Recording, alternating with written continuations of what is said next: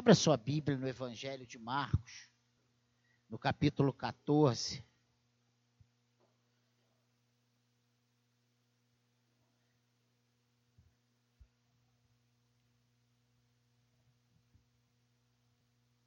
Lá no versículo 53.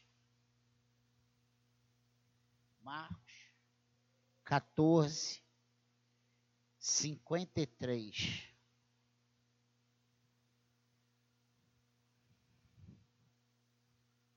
Todos nós conhecemos o que aconteceu com o nosso Senhor. Conhecemos ou não conhecemos? Nós sabemos que Jesus ele ministra a ceia, a Páscoa ali, a ceia com os seus discípulos, né? Ele sai dali cantando um hino, vai para o Getsemane. Lá ele entra em agonia na sua alma, vem os soldados prendem Jesus, levam Jesus diante das autoridades. Sabe por que isso aconteceu? Porque aquelas autoridades entendiam que se Jesus fosse preso, se a sua boca fosse fechada, se ele fosse morto, os problemas deles estavam acabados. Eles acharam que o fim de Jesus era matá-lo, e, e a solução estava aí. Só que nós vamos ver que o fim não foi o fim. O fim não foi o fim. Né? Parece até aquelas coisas de enrolar a língua, mas não é. Acredite. O que os religiosos daquela época entenderam como uma grande vitória não foi nada mais nada menos do que um final planejado pelo próprio Deus para Jesus Cristo. Olha o que diz aí o versículo 53 até o 65. E levaram Jesus ao sumo sacerdote, e então se reuniram todos os principais sacerdotes, os anciãos e os escribas. Pedro seguiu Jesus de longe até o interior do pátio do sumo sacerdote, estava sentado entre os servos, aquentando-se ao fogo. E os principais sacerdotes e todo o sinédrio procuravam algum testemunho contra Jesus para o condenar à morte, mas não achavam nada, pois muitos testemunhavam falsamente contra Jesus mas os depoimentos não eram coerentes. E levantando-se alguns, testemunhavam falsamente, dizendo: Nós o ouvimos declarar: Eu destruirei esse santuário edificado por mãos humanas, e em três dias construirei outro, não por mãos humanas. Nem assim o testemunho deles era coerente. E levantando-se o sumo sacerdote no meio, perguntou a Jesus: você não diz nada em resposta ao que estes depõem contra você? Jesus, porém, guardou o silêncio e nada respondeu. O sumo sacerdote tornou a interrogá-lo: Você é o Cristo, o Filho do Deus bendito? Aí Jesus responde: Jesus respondeu: Eu sou. E vocês verão o Filho do Homem sentado à direita do Todo-Poderoso e vindo com as nuvens do céu. O sumo sacerdote, rasgando as suas vestes, disse: Por que ainda precisamos de testemunhas? Vocês ouviram a blasfêmia. Qual é o parecer de vocês? E todos o julgaram réu de morte. Alguns começaram a cuspir nele e cobrir-lhe o rosto, a bater nele e a dizer-lhe: profetize. E os guardas davam-lhe bofetadas. Amém? Que o Senhor abençoe a sua a leitura da sua palavra, que ele fale ao nosso coração nessa noite. A verdade é que para nós hoje, creio piamente que não há nada mais dramático do que ler esses textos ou nos colocar no lugar de Jesus, ou seja, se nós pararmos e nos colocarmos no lugar de Jesus, nós vamos entender a dramaticidade do que é ir a julgamento em defesa de sua vida. E que não há momento mais dramático em um julgamento do que quando o réu é chamado a dar o seu testemunho. Talvez nunca tenha havido né, um testemunho mais dramático e chocante do que aquele dado por Jesus Cristo durante o seu julgamento. E se nós nessa leitura percebermos, nós vamos ver que enquanto ele é perguntado a respeito do que as pessoas diziam dele, ele ficou calado, ele não respondeu nada, ele não se levantou para se defender das acusações, das falsas acusações, das acusações feitas por aqueles que eram pagos pelos religiosos ou coagidos pelos religiosos daquela época a falar contra ele. Mas quando ele é perguntado, você é o Cristo, o Filho do Deus bendito? Aí Jesus respondeu. Olha que coisa interessante.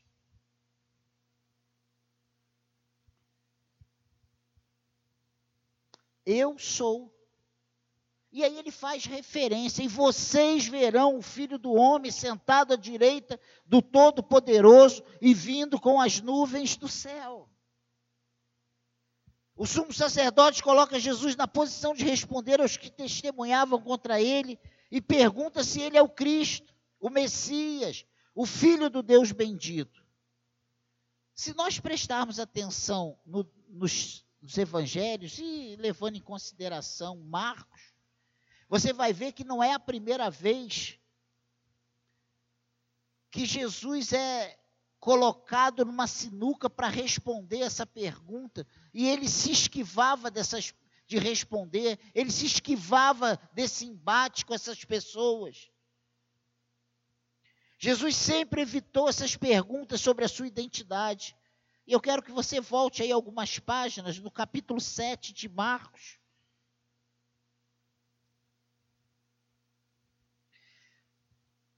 No verso 5, Marcos 7, 5. Olha o que, que diz aí. A palavra de Deus. Os fariseus e os escribas perguntaram a Jesus: por que os seus discípulos não vivem conforme a tradição dos anciãos, mas comem com as mãos impuras? Jesus respondeu: Bem profetizou Isaías a respeito de vocês, hipócritas como está escrito: Este povo me honra com os lábios, mas o seu coração está longe de mim.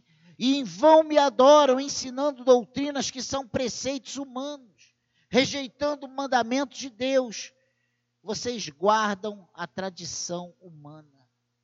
Você vê que Jesus, ele não, não dá uma. Ele poderia dizer: sabe por que, que eles fazem isso? Porque eu sou o Senhor, porque eles são meus discípulos. Eu sou filho de Deus e ele não responde dessa maneira. Ele tenta a todo momento colocar para eles que eles estavam muito enraigados às tradições, eles estavam, sabe, presos a, a costumes humanos, mas eles estavam longe das verdades de Deus, longe de fazer a vontade de Deus. Se você avançar aí mais umas duas páginas, você vai chegar no capítulo 11. E você vai ver de novo.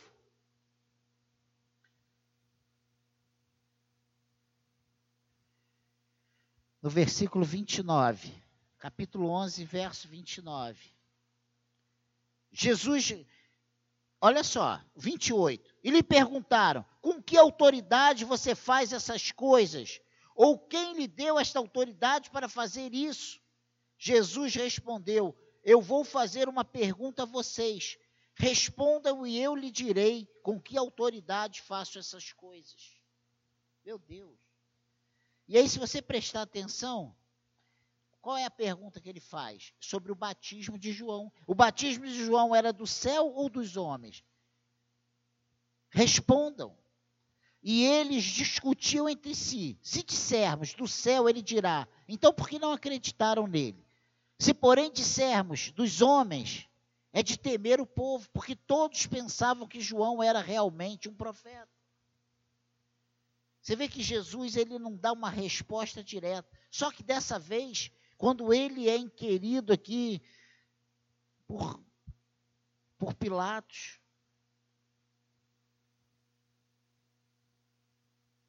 por, pelos sumos sacerdotes, né?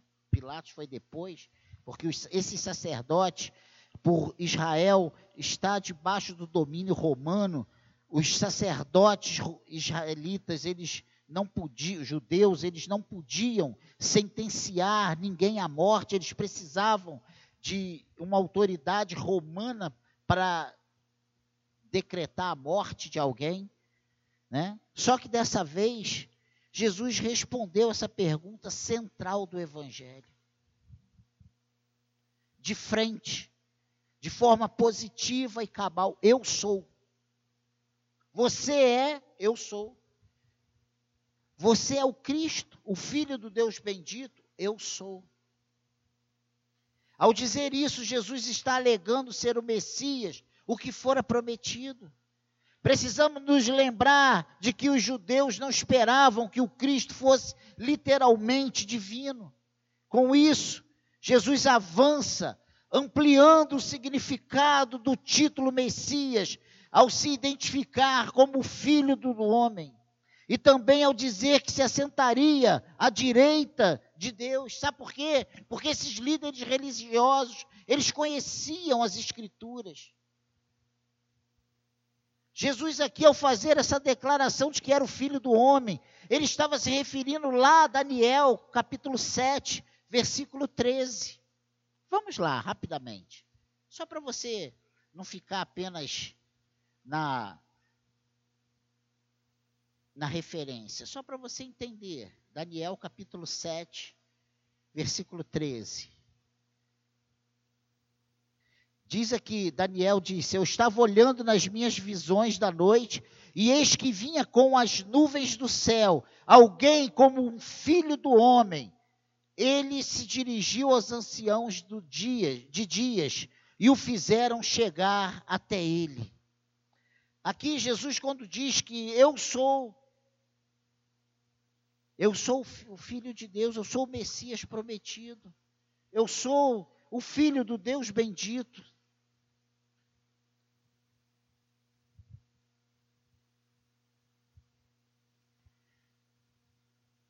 E ele diz mais: Eu sou, e vocês verão o Filho do Homem sentado à direita do Todo-Poderoso e vindo com as nuvens do céu.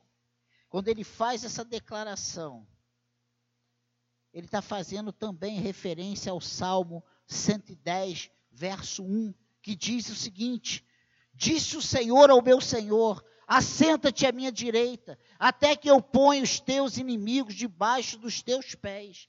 Ou seja, ele estava dizendo com isso que o Messias vem como juiz. Todos que estavam naquele local, líderes do sinédrio, sabiam quem era o filho do homem em Daniel 7.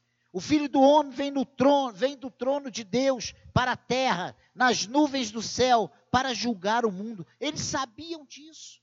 E olha agora a incoerência. Líderes humanos julgando o reto juiz. E aqui, quando faz referência às nuvens do céu, não são as mesmas nuvens da terra, vapor de água. As nuvens do céu são a glória, a Shekinah, a própria presença de Deus. Por isso, ao responder daquela maneira, Jesus estava dizendo: Virei para a terra com a própria glória de Deus e julgarei o mundo inteiro. Que declaração tremenda! Uma alegação de divindade, uma alegação de que ele ali nesse momento ele está reivindicando toda a sua autoridade, toda a sua majestade, toda a sua glória.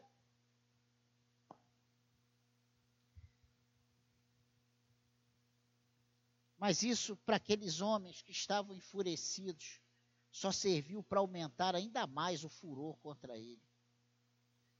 Jesus poderia ter citado inúmeras passagens para dizer quem era, mas ele diz especificamente que é juiz e ele está propondo aqui um paradoxo. Houve uma enorme, enorme inversão. Ele, juiz sobre o mundo inteiro, está sendo julgado pelo mundo.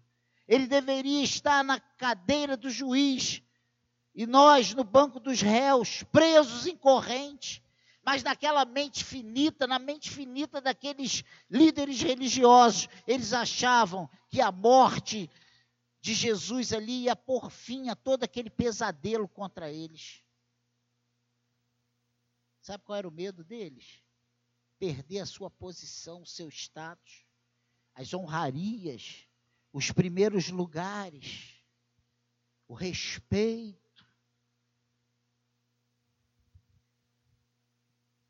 arrogância, prepotência, soberba. É dessa maneira que Jesus diz ser o juiz. Assim que declara isso, vira um tumulto. Os jurados e os juízes começam a cuspir e bater em Jesus. Eles ficaram furiosos. É interessante que quando o nosso coração está duro, cego, inclinado para o mal. As verdades de Deus não não trazem a comoção, o temor necessário. Em vez de trazer humilhação, né? trazer eh, reflexão e arrependimento, traz é uma fúria Eles começam a cuspir, diz o texto, que eles começam a cuspir. Aqui, ó, e todos, versículo finalzinho do 64, e todos o julgaram réu de morte. Alguns começaram a cuspir nele e cobrir-lhe o rosto, a bater nele e a dizer-lhe: profetize. E os guardas davam-lhe bofetadas. Sabe de quem eu estou falando? De Jesus Cristo, o nosso Senhor, o nosso Salvador, o nosso libertador.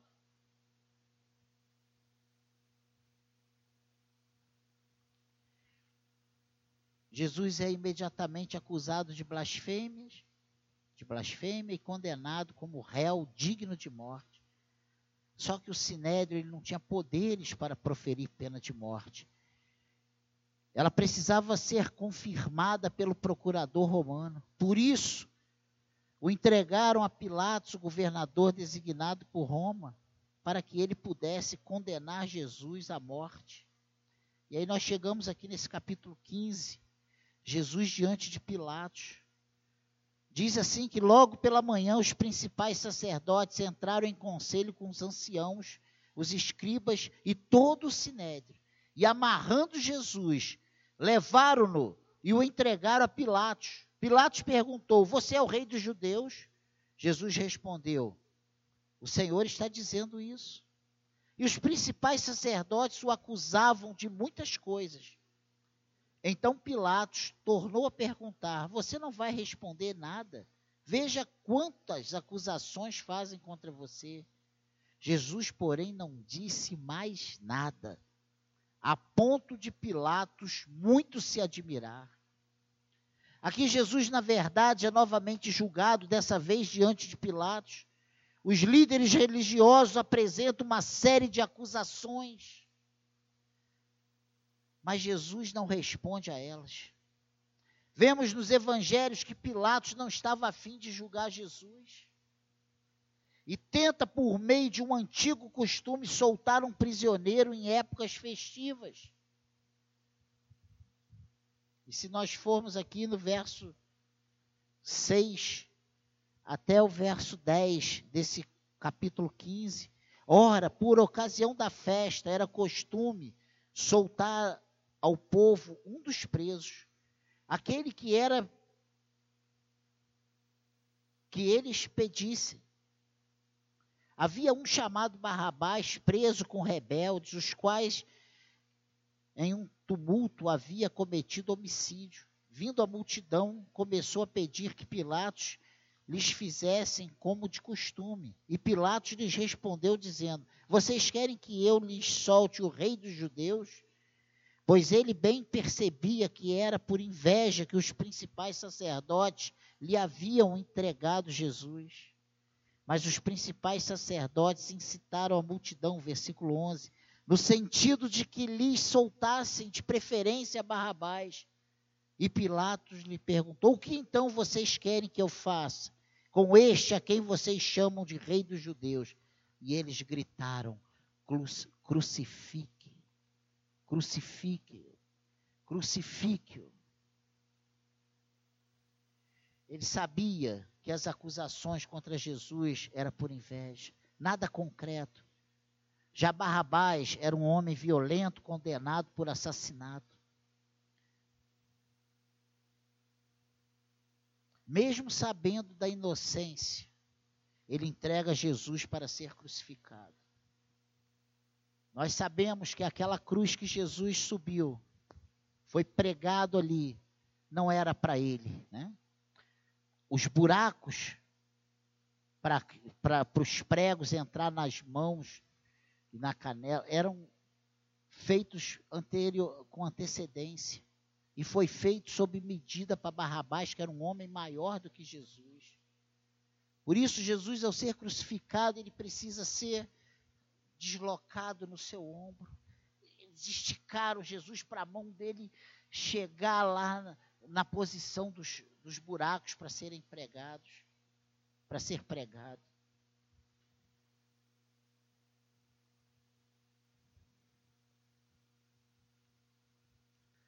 A crucificação era uma pena reservada para os piores malfeitores. E tinha como objetivo humilhar, provocar uma morte lenta, sangrenta, dolorosa, por asfixia. Foi assim que Jesus tomou o nosso lugar. Foi dessa forma que nós tivemos o nosso preço pago.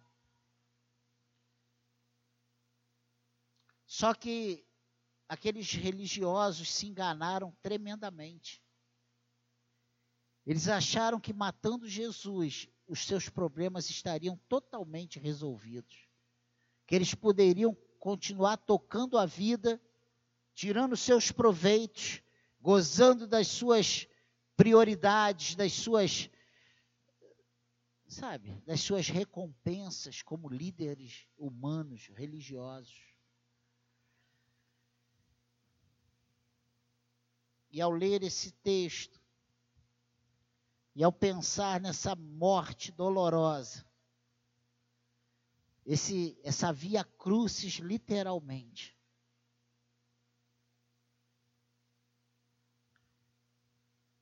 E nós vemos aqui que o Evangelho de Marcos nos fala pouco das dores da crucificação.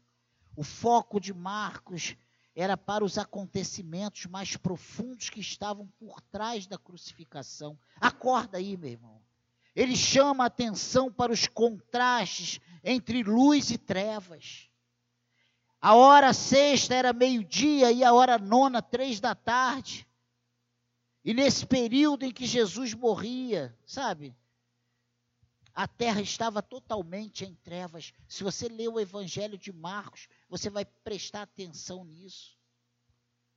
Ele fala sobre essa escuridão que vem sobre a terra, a falta da luz.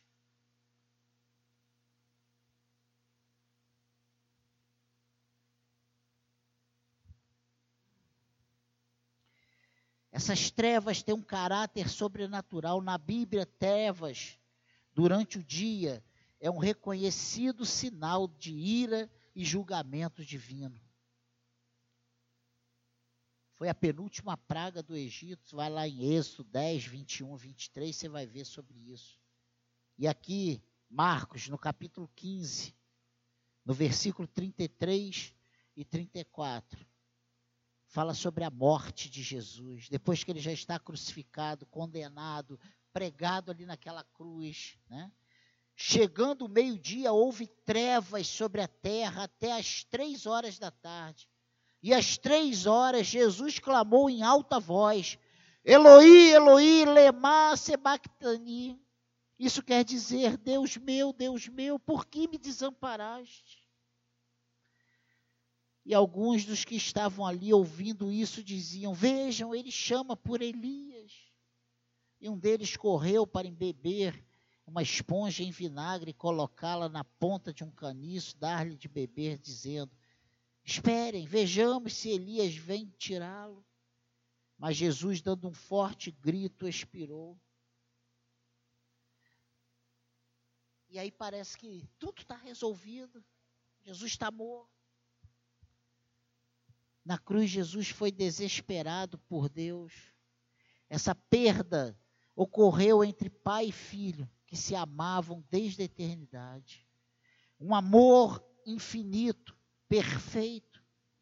Isso tudo porque ele estava sofrendo na pele o dia do nosso julgamento. Deus meu, Deus meu, por que me desamparaste? A resposta é uma só. Deus o desamparou por mim e por você. Deus o desamparou por nós. Jesus foi desamparado por Deus para que nós nunca tivéssemos que ser desamparados. O julgamento que deveria recair sobre nós recaiu sobre Jesus. Ele morreu a nossa morte para que fôssemos salvos desse julgamento. E aí, quando ele morre, né? Ah, morreu, acabou. Ainda tem uma coisa interessantíssima. Ainda nessa declaração aqui de Marcos, nesse relato de Marcos.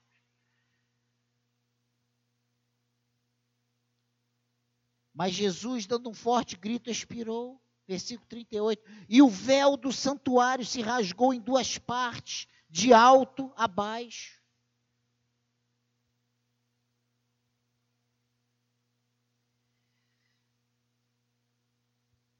Se houvesse pairado alguma dúvida sobre se o sacrifício de Jesus tinha sido aceito, nesse momento nós teríamos a certeza absoluta que foi aceito.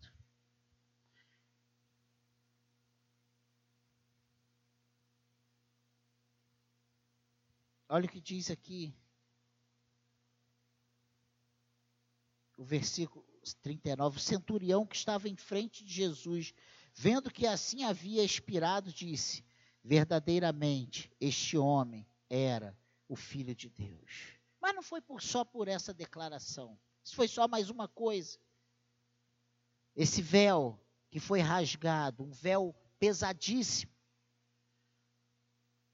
ele não era fininho, como essa cortina que nós vamos tirar em nome de Jesus essa semana, né, Juninho? Porque ela já deu o que tinha que dar. Que fácil aqui, ó. Qualquer um vem aqui, eu, se eu tiver com raiva, põe a unha ali e rasgo. Não, esse véu era um véu pesadíssimo. E ele rasga de alto a baixo. Ele começa rasgando de cima. E esse véu, ele fazia separação entre o lugar santo e o lugar santíssimo. O lugar, até o lugar santo as pessoas poderiam ir, os sacerdotes, os homens, mas no lugar santíssimo eles não tinham acesso. E esse véu é rasgado. Esse véu se rasgou de alto a baixo, acabando com a separação entre o homem e Deus. Jesus nos reconciliou com o Pai. O seu sacrifício foi aceito por Deus e nos, e nos livrou do seu julgamento. Ele tomou o nosso lugar.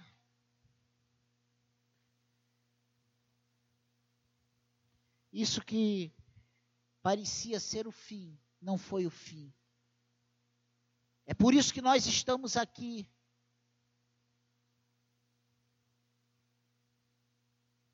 É por causa dele. Porque se ele não tivesse se entregado por nós ali na cruz, se ele não tivesse pago o nosso preço, estaríamos nós ainda sem esperança, ainda sem expectativas de sobrevida. Estávamos fadados apenas a essa vida como todo o restante do mundo.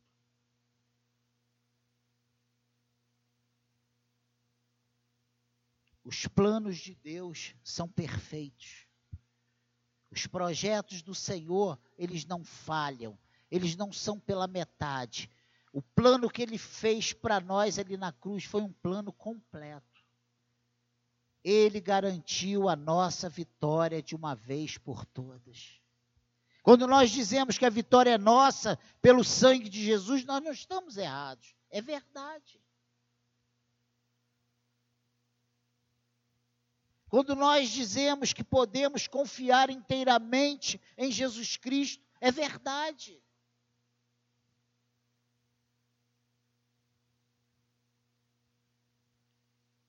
Eu fico pensando na cara de desapontamento daqueles líderes. Três dias depois, quando veem Jesus ressurreto, quando sabem que Jesus não foi detido pela morte, quando ele vê que aquele povo, aquela, aquela coisa que tinha começado até certa forma pequena em relação ao que foi depois, não, não cessou, eles não conseguiram calar, eles não conseguiram fechar a boca dos discípulos depois, dos cristãos, daqueles que foram se convertendo, daqueles que creram na pregação da palavra. Meu Deus, que frustração.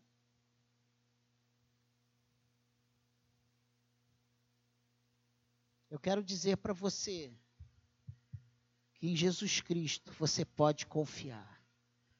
Nós temos vivido uma crise de credibilidade, mas em Jesus Cristo nós podemos acreditar. A Sua palavra é fiel e verdadeira, o seu sacrifício é perfeito, o seu amor é eterno, é grande, é, é incalculável o que ele fez por nós ali na cruz. Não tem como nós entendermos, pagarmos, não tem. Se estamos aqui hoje, não é porque fomos espertos e entendemos, é porque nós fomos alcançados pela sua graça. Nós entendemos, nós ouvimos o seu chamado irresistível. E o meu desejo é que o Espírito Santo de Deus ele abale as nossas estruturas ainda no século 21, ainda na pós-modernidade, como abalou os discípulos, aqueles que ouviram a pregação dos discípulos, aquela igreja que era convidada a largar as, os seus negócios, os seus afazeres e vir para morrer por Cristo.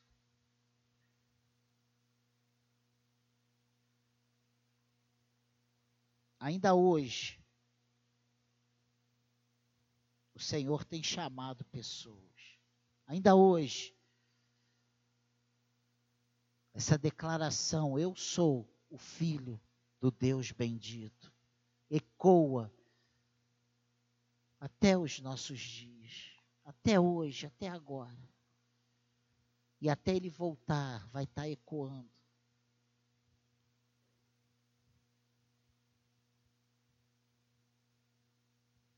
Por isso, esse título, né? O fim que não foi o fim, foi apenas o começo. Quando Satanás, quando os líderes religiosos acharam, agora nós vencemos. Ali estava a vitória do Senhor. A nossa vitória. Amém, igreja? Nós temos falado pouco de, de Jesus, nós temos pensado pouco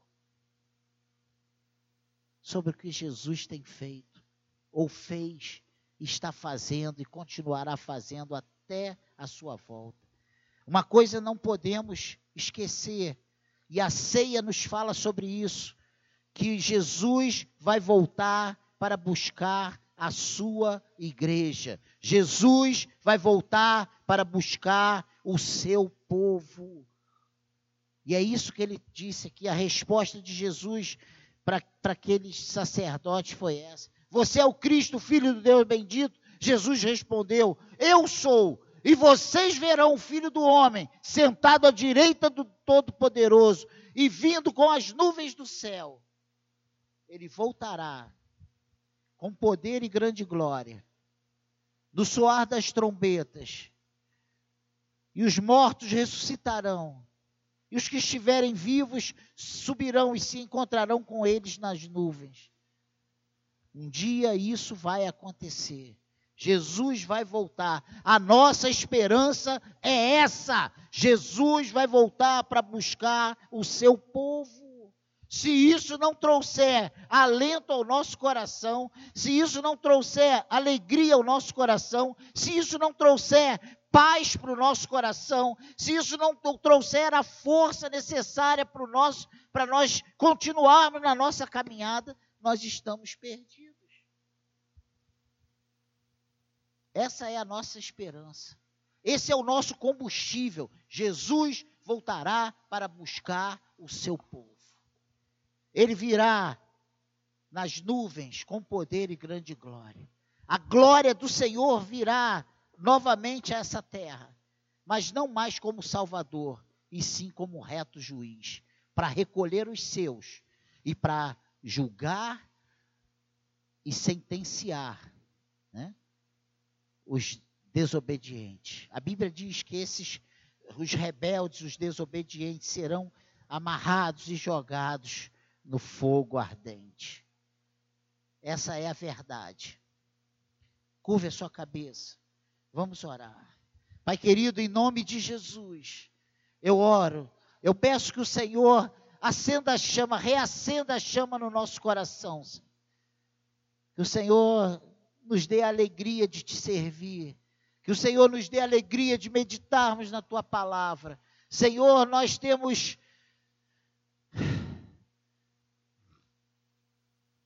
colocado o teu sofrimento, a tua entrega por nós ali na cruz, como matéria já vista. Mas é uma matéria que tem que ser vista e revista todos os dias, Senhor. Tu és a nossa esperança.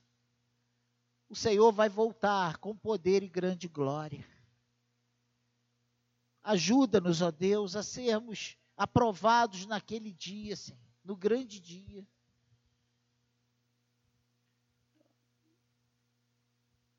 Trate o nosso coração nessa noite, Senhor.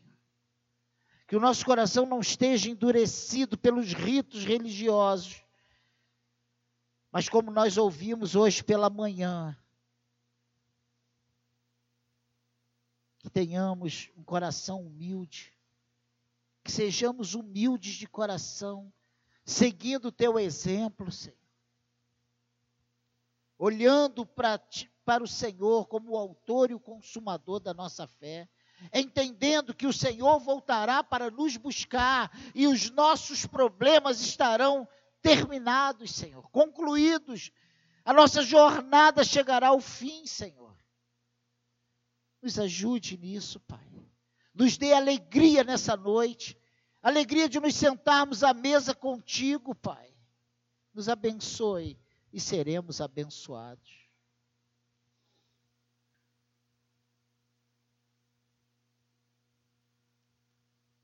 Antes de todo esse sofrimento, antes dessa declaração, Jesus disse que não beberia mais o fruto da vide, daqui com os discípulos, somente na glória. Mas que nós fizéssemos isso, nos lembrando da sua entrega por nós. Ele, quando parte o pão, ele diz: Esse é o meu corpo que é dado por vós. Quando ele levanta o cálice, diz: Esse cálice é o cálice da nova aliança no meu sangue. Fazer isso em memória de mim. Porque toda vez que comerdes o pão e beberdes o cálice, anunciais a minha morte, até que eu venha, até que eu volte. Jesus não falou uma vez solto num contexto. Jesus vem afirmando que ele é o filho de Deus, que ele e o Pai são um, que ele é o Messias, que ele é o Salvador, que ele vai voltar para buscar a sua igreja. E ele nos deixou esse sacramento. Ele nos deixou o pão e o cálice. Algo palpável, experimentável, sentido por nós.